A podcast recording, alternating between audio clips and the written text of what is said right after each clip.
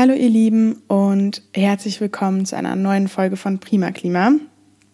Ich weiß, dass es so eine lange Pause wie zwischen dieser und der letzten Folge noch nie gegeben hat und es tut mir ganz, ganz, ganz arg leid. Mein Leben hat sich sehr stark verändert in den letzten drei Monaten in vielerlei Hinsicht und ähm, ja, ich muss mich da irgendwie noch zurechtfinden in diesen vielen Veränderungen und neuen Situationen. Ähm, ich bin nach Amsterdam gezogen und bevor ich nach Amsterdam gezogen bin, konnte ich fast immer machen, worauf ich gerade Bock hatte, hatte super viel Zeit, ähm, um mich zum Beispiel Dingen wie diesem Podcast zu widmen. Und ja, jetzt bin ich hier und leider fühlt sich mein Leben gerade sehr fremdbestimmt an und ich äh, muss da irgendwie noch reinwachsen und mich dran gewöhnen. Ich hatte auch die ganze Zeit so unglaublich viele Visionen in meinem Kopf von Dingen, denen ich hier nachgehen würde und dachte, dass ich Leidenschaften endlich mehr Zeit widmen würde. Ähm, und ja, ich dachte auch naiverweise, dass ich dann halt nebenbei irgendwie studieren würde. Aber äh, ja, das ist jetzt doch ein bisschen anders gekommen. Es ist sehr einnehmend und immer wenn ich dann mal Zeit hatte, dann war ich irgendwie so erschlagen vom ganzen Tag, dass ich dann nur noch tot ins Bett gefallen bin. Aber man hört ja auch immer wieder den Satz, ähm, der Bachelor wartet nicht bis das, nee, so rum ist es auf jeden Fall nicht. Der Satz äh, geht eigentlich so, das Klima wartet nicht, bis der Bachelor fertig ist, ja. Und deswegen, ähm, ja, äh, nehme ich mir diesen Satz zu Herzen und nehme jetzt diese Folge auf. Und ich hoffe natürlich, dass es in Zukunft nicht mehr so lange Pausen geben wird. Ich gebe alles und ja, ich habe auch schon ein paar Ideen im Kopf, wie ich diesen Podcast in Zukunft gestalten möchte. Aber erstmal für alle neuen Zuhörerchens da draußen herzlich willkommen und wie schön, dass ihr da seid. Falls ihr aus irgendeinem Grund bis hierhin immer noch dachtet, dass ähm, das hier ein neuer Sex-Podcast wäre, ich muss euch enttäuschen. Man könnte sagen, ich bin nur eine Ökotante, die über Umwelt spricht. So, spätestens jetzt habe ich wahrscheinlich 50 Prozent der Zuhörer verloren. Aber für die Verbliebenen, ich spreche heute über ein Thema, über das ich schon ganz lange sprechen wollte. Und zwar spreche ich über Kipppunkte. Ich finde ja, dass man sich immer wieder mal vor Augen halten muss, was es konkret bedeutet, wenn die Erde sich erwärmt ähm, zumindest erhoffe ich mir, dass es Leute, die sich ähm, ja vielleicht, äh, die sich jetzt vielleicht noch nicht so krass umweltbewusst verhalten haben, ähm, anspornt und in gewisser Weise die Augen öffnet. Irgendwie merke ich in letzter Zeit, dass sich in meinem Umfeld schon sehr viele Leute mit dem Thema Klimawandel auseinandersetzen ähm, und das Thema auf jeden Fall einen ganz anderen Stellenwert bekommen hat. Aber irgendwie habe ich auch manchmal das Gefühl, dass es ähm, eher so aus dem Impuls raus entsteht, dass das halt gerade alle irgendwie machen. Also, dass es vielleicht eher so ein Trendding ist oder, oder so eine soziale Pflicht, der man nachgehen muss. Ist jetzt vielleicht eine harte Unterstellung, aber deswegen geht es heute auf jeden Fall nicht darum, wie wir uns umweltbewusster verhalten können, sondern warum überhaupt wir uns umweltbewusst verhalten sollten. Also ja, um die Hintergründe. Hallo, herzlich willkommen bei Prima Klima, dem Umweltpodcast von und mit Emma Funke.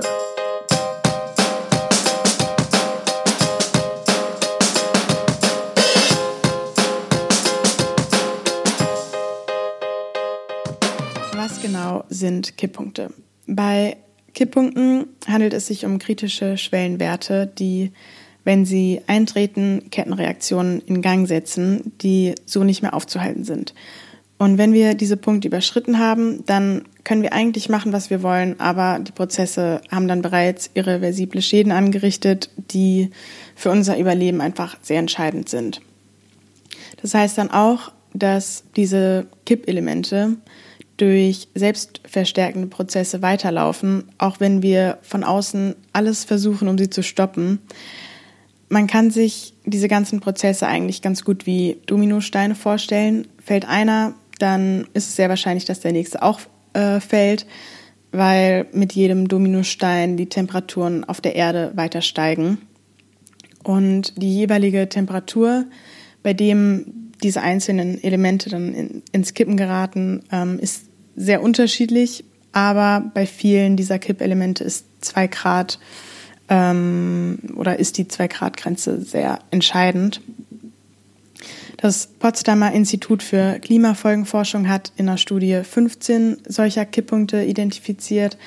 Und ich ähm, werde mich heute aber nur auf ein paar fokussieren, die ich für sehr entscheidend empfunden habe. Einer dieser Kipppunkte ist tauender Permafrost. Kurz zur Erklärung, ähm, was sind Permafrostböden genau? Permafrostboden ist Boden, der das ganze Jahr lang gefroren ist. Ähm, man sagt Permafrost, sobald ein Boden länger als zwei Jahre äh, gefroren ist. Sehr viel Permafrostboden gibt es in der Arktis und Antarktis. Äh, Grönland ist fast vollständig von Permafrostböden bedeckt, Alaska zu vier Fünfteln, Russland zur Hälfte. Und man findet die Permafrostböden in Sibirien, in Kanada, in Alaska, aber auch im Himalaya oder in den Alpen. Ähm, um genau zu sein, sind 25 Prozent der Erdoberfläche ähm, der Nordhemisphäre ähm, Permafrostregion. Und die Schicht aus Eis kann zwischen wenigen Metern bis zu 1500 Meter dick sein. Also das heißt, dass der Dauerfrost bis in die Tiefe von eineinhalb Kilometer reichen kann. Und im Permafrost sind riesige Mengen an organischen Kohlenstoffs gespeichert. Das heißt, riesige Mengen an abgestorbenen Pflanzenresten. Und der, ähm, ja, dieser Kohlenstoff im Permafrost stammt eben von Tier- und Pflanzenresten, die seit Jahrtausenden in der Erde lagern. Und jetzt ist es so, dass natürlich diese Permafrostböden anfangen abzutauen, je mehr sich die Erde erwärmt. Und was dann passiert ist, dass der gespeicherte Kohlenstoff freigesetzt wird und als Treibhausgas in die Atmosphäre gelangt. Und ähm, ja, der organische Kohlenstoff kann vorher im gefrorenen Boden nicht abgebaut werden, weil Bakterien erst dann aktiv werden, wenn der Permafrost taut. Und durch die steigenden Temperaturen sackt äh, dieser Boden ab und die Schicht direkt über dem Permafrost wird immer dünner. Ähm, diese Schicht reagiert im Moment auch schon auf die jährlichen Temperaturschwankungen und taut ab und friert dann äh, aber wieder ein. Wenn die Schicht aber richtig äh, zusammenfällt, dann dringt die Wärme ähm, immer tiefer in den Boden ein und der Permafrost schmilzt. Und dann werden diese ganzen kleinen Mikroorganismen aktiv und fangen an, ähm, die vom schmelzenden Eis freigelassenen Fossilreste zu zersetzen. Ja, und abgesehen davon ähm, hat das Abtauen auch riesige Auswirkungen auf viele besiedelte Gebiete, denn in vielen Regionen sind ganze Städte auf dem Eis gebaut, Straßen, Eisenbahnschienen, Landebahnen, Gebäude und so weiter. Ja, und für das Klima hat äh, das natürlich eine unglaubliche Bedeutung, wenn diese Permafrostböden schmelzen, weil was dann passiert ist, dass, wie gesagt, dieser Kohlenstoffdioxid freigesetzt wird und ähm, ja, Modellrechnungen von Wissenschaftlern, die im Nature Magazin veröffentlicht wurden, zeigen, dass bis 2100 ungefähr 100 Milliarden Tonnen Kohlenstoff in die Atmosphäre gelangen könnten ähm, von den äh, Permafrostböden. Und im Permafrost sind weltweit ungefähr 1500 Milliarden Tonnen Kohlenstoff gespeichert, etwa doppelt so viel wie in der gesamten Erdatmosphäre mit ungefähr 800 Milliarden Tonnen. Und aus dem Grund ja, sind diese Permafrostböden eines der wichtigsten Kippelemente. Denn wenn die Böden erstmal angefangen haben zu tauen, gibt es wahrscheinlich kein Zurück mehr, weil Je mehr Treibhausgase von den Permafrostböden in die Atmosphäre gelangt, desto wärmer wird es und dadurch, dass es wärmer wird, schmilzt eben weiterer Permafrost. Einige Messungen zeigen sogar, dass in einen Region in Kanada der Boden bereits so stark abgetaut ist, wie Experten es eigentlich erst für das Jahr 2090 erwartet hatten. Ein weiterer sehr wichtiger Kipppunkt ist der Regenwald im Amazonas. In einer vorherigen Folge habe ich ja schon mal darüber gesprochen, wieso speziell dieser Regenwald so unglaublich wichtig ist. Aber um es nochmal kurz zu benennen, der Amazonas-Regenwald speichert unglaubliche Mengen an Kohlenstoff.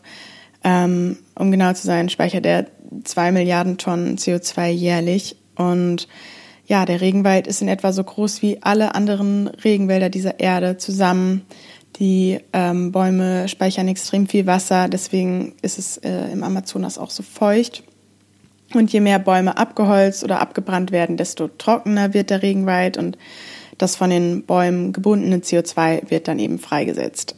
Ähm, der Amazonas-Regenwald ist der einzige Regenwald, der ca. 50 Prozent seines Regens durch Wasserverdunstung erzeugt. Und wenn es aber immer trockener wird, dann haben die Bäume zu wenig Wasser zum Überleben. Das Ganze ist ein Teufelskreis, weil die Folge ist, dass dann noch mehr Wald verloren geht und noch weniger Regen entsteht. Also der Amazonas-Regenwald ist von unglaublicher Bedeutung für das Weltklima. Der dritte Punkt oder das äh, dritte Kippelement sind Methanhydrate. Methanhydrate sind gefrorene Erdgasvorräte, also ähm, Methanmoleküle, die in Wassereis eingeschlossen sind. Und ja, eigentlich lagert das Methan als Eis-Methan-Gemisch sicher gebunden am Ozeanboden, aber Wissenschaftler machen sich Sorgen über die Stabilität von Methanhydraten in der Arktis, denn wegen der Erderwärmung fangen diese normalerweise dauerhaft gefrorenen Böden am Meeresgrund an zu tauen und dadurch gelangt das Methan in die Atmosphäre und heizt die Erde weiter auf. Das äh, kann man übrigens so beobachten, dass das Meer an manchen Stellen blubbert. Das ist ein Zeichen davon, dass Gas freigesetzt wurde. Und ja, ähm, das äh, plötzlich aufsteigende Methan könnte küstennahe Hänge ins Rutschen bringen und Tsunamis auslösen. Laut IPCC sind mit der Methanfreisetzung Szenarien möglich, bei denen die Erderwärmung um 5 Grad Celsius im Vergleich zu vorindustriellem Wert steigen könnte. Methan soll bis zu 20 Mal wirkungsvoller sein als CO2. Die Methanfreisetzung ist ein langsamer Prozess, aber ja, sobald dieser Prozess einmal angefangen hat, ist er irreversibel. Ein weiterer möglicher Kipppunkt ist das schmelzende Grönlandeis. Grönland ist die größte Insel der Erde und von einer Eisschicht bedeckt, die bis zu drei Kilometer tief in die Erde ragt. Im Juni diesen Jahres sind etwa 700.000 Quadratkilometer und damit ähm, fast die Hälfte des grönländischen Eis geschmolzen. Normalerweise würde in dieser Jahreszeit weniger als 10 Prozent schmelzen. Das heißt, ähm, das Eis schmilzt viel schneller als gedacht. Im Winter kommt zwar wieder Neuschnee dazu und die Gletscher wachsen wieder, aber trotzdem hat das Grönlandeis in den letzten Jahren äh, sehr an Masse verloren. Und wenn das Eis schmilzt, dann gelangt mehr Wasser in die Ozeane und der Meeresspiegel steigt. Wenn das gesamte Eisschild wegschmilzt, dann würde sich äh, der Meeresspiegel um etwa sechs Meter erhöhen. Auch das arktische Meereseis äh, oder Meereis schmilzt und dadurch gelangen immer größere Flächen von Meerwasser frei. Und dadurch, dass das Wasser dunkler ist als das Eis, absorbiert es mehr Sonnenlicht, was die weitere Erwärmung verstärkt. Wieder ein Teufelskreis. Und dieser Prozess verstärkt sich und ist nicht umkehrbar, das heißt nicht mehr aufzuhalten. Wissenschaftler vermuten, dass die Arktis Ende dieses Jahrhunderts komplett eisfrei sein könnte, auch im Winter. Ähm, auch im Himalaya schmelzen die Gletscher. Die äh, Gletscher im Himalaya bestehen aus etwa 600 Milliarden Tonnen Eis und jedes Jahr werden etwa 8 Milliarden Tonnen davon zu Wasser und gelangen in Flüsse. Das ist ein normaler Vorgang. Das Problem ist aber, dass in den letzten Jahren seit 2000 ungefähr doppelt so viel Eis geschmolzen ist wie in den 25 Jahren davor. Und neben den Problem für das Klima ist ein ganz wichtiger weiterer Punkt, dass äh, rund 800 Millionen Menschen auf die Wasserversorgung von den Himalaya-Gletschern angewiesen sind. Und wenn die Gletscher weiterhin an Masse verlieren, dann ähm, ja, wird auch die Menge an Schmelzwasser abnehmen. Ein weiterer sehr wichtiger Kipppunkt ist der Golfstrom. Durch die abschmelzenden Pole wird dem Ozean mehr Süßwasser zugefügt und das Ganze hat Auswirkungen auf den Golfstrom. Der Golfstrom ist die größte und wärmste Meeresströmung auf der Welt Er transportiert Wärme aus südlichen Breitengraden nach Norden und deswegen wäre es ohne ihn ähm, sehr kalt hier.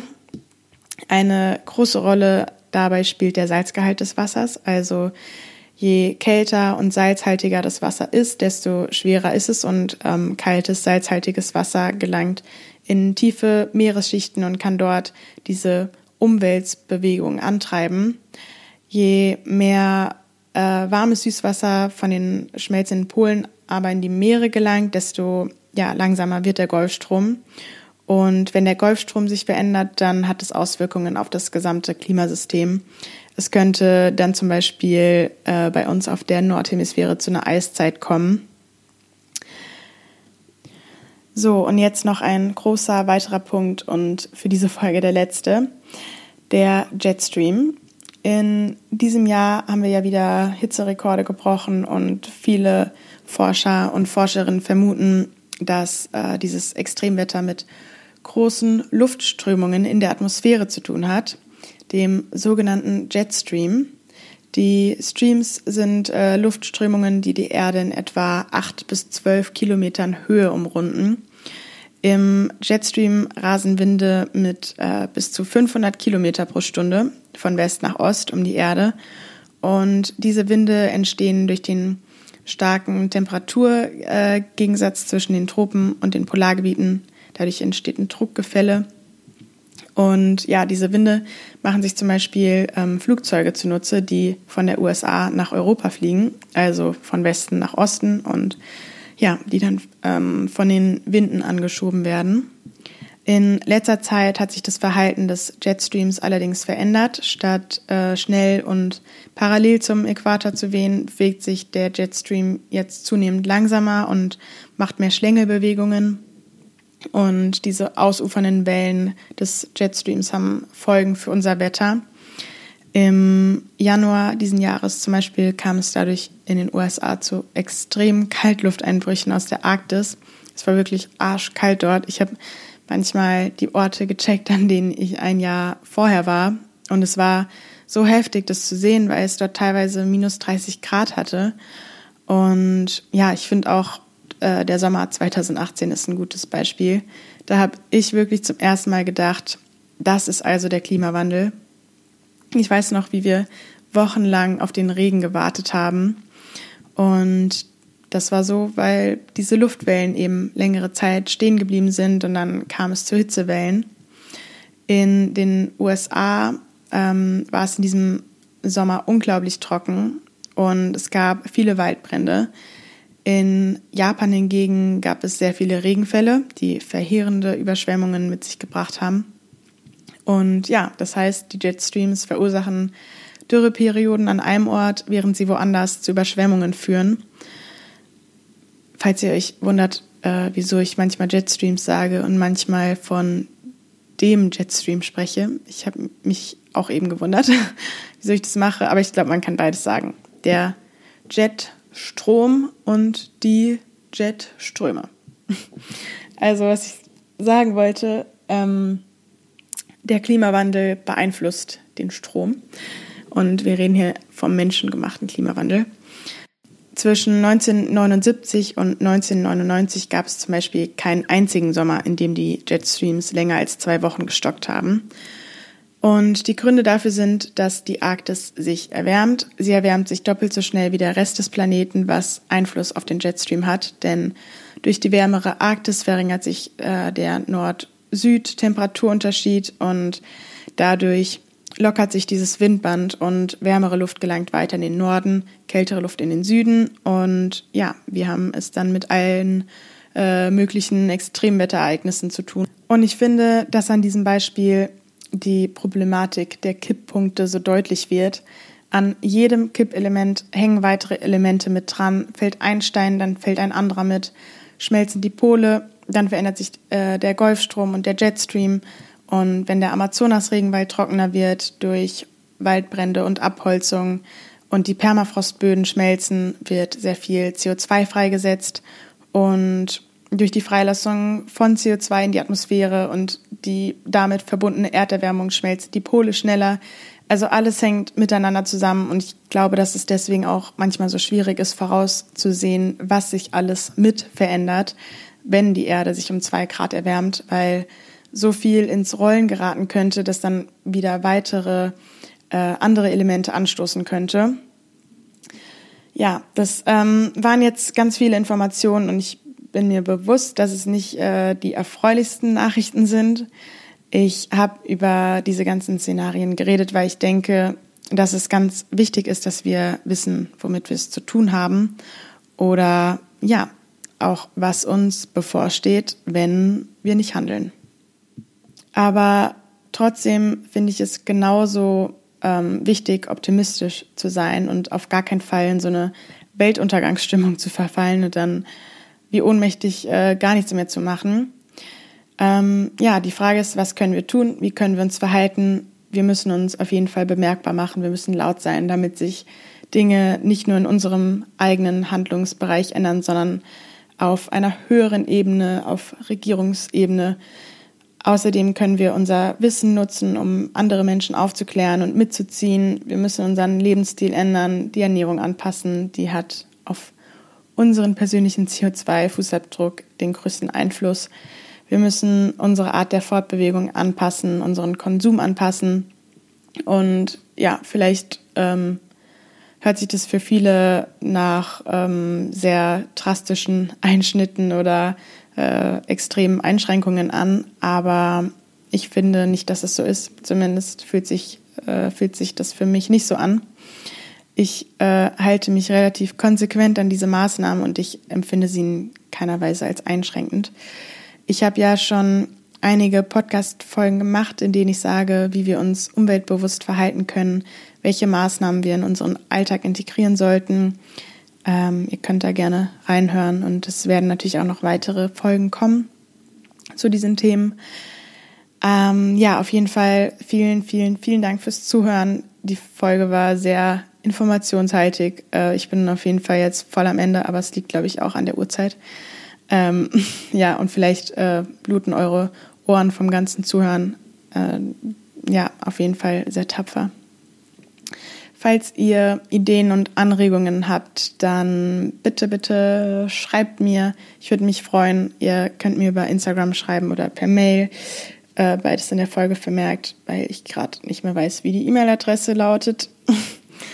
Ähm, ja, also schön, dass ihr zugehört habt. Ich wünsche euch einen ganz wundervollen Tag oder falls ihr jetzt wie ich schlafen geht, dann wünsche ich euch schöne Träume und bis zum nächsten Mal. Tschüss.